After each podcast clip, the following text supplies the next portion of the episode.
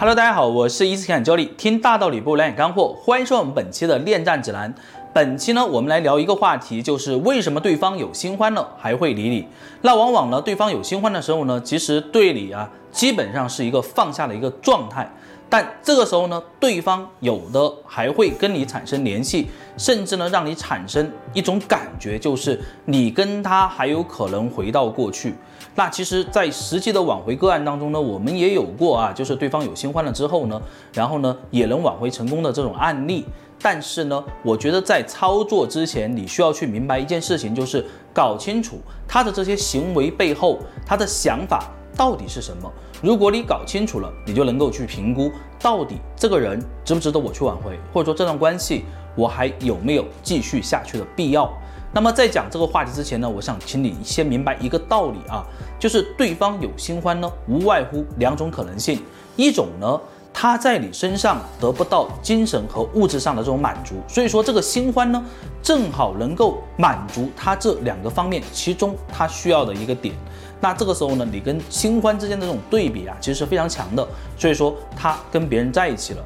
第二种情况，那就是他跟你在一起之后呢，他发现你身上的很多的缺点，他是没有办法接受的。而这个时候呢，跟你又有感情，很难放下，也很难走出来。我常常讲啊，分手的一方和被分手的一方其实都是很痛苦的。所以说，在他痛苦的当下，他需要干的事情就是尽快的忘掉你。那这个时候呢，就通过新欢的方式，能够尽快的去遗忘你。这个时候他要去联系你啊，其实有可能有三种情况。第一种情况，他会跟你发信息，主动的找你。说，哎，你最近在干嘛呢？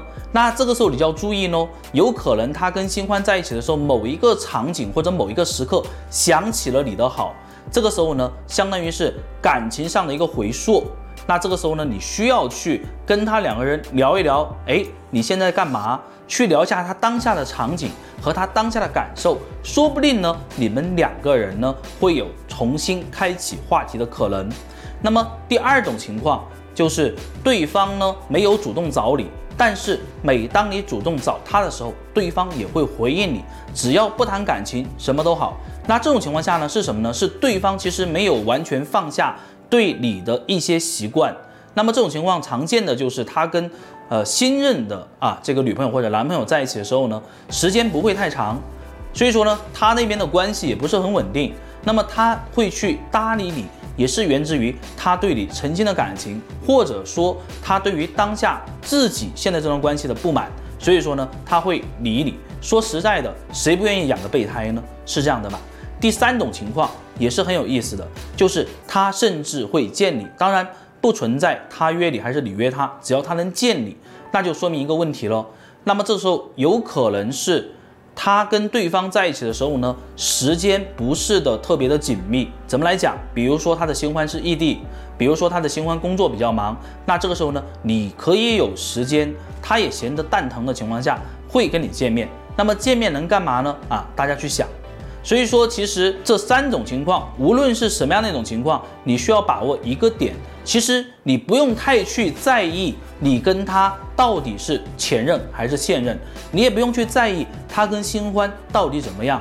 假设你要想去挽回对方，那这个时候你最需要做的事情是什么？你要把你的定位放好，你要知道你跟他在沟通和交往的过程当中，你最需要做的就是做好你自己，找到感觉。